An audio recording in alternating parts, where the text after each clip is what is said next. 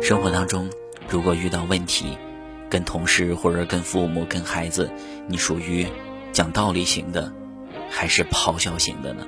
不管是什么样的形式，如果在外面遇到了不顺心的事情，永远不要把负面的情绪带回家，因为你回家的表情决定了你们一家人的心情。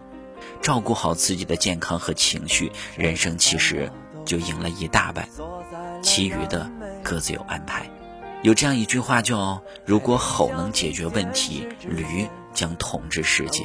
所以呢，学会控制情绪，温柔说话，一半是为了尊重他人，一半是为了保护自己。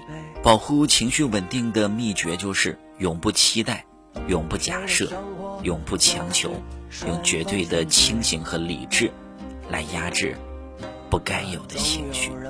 不妨尝试着。去做做看。与其愁眉苦脸，倒不如没心没肺。管他呢，谁想多了谁累。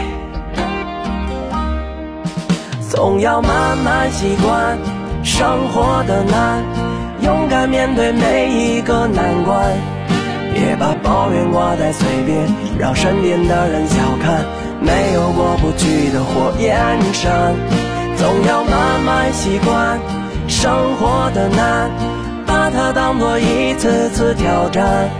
熬过千锤百炼，各样的难，你会发现你的明天全是春天。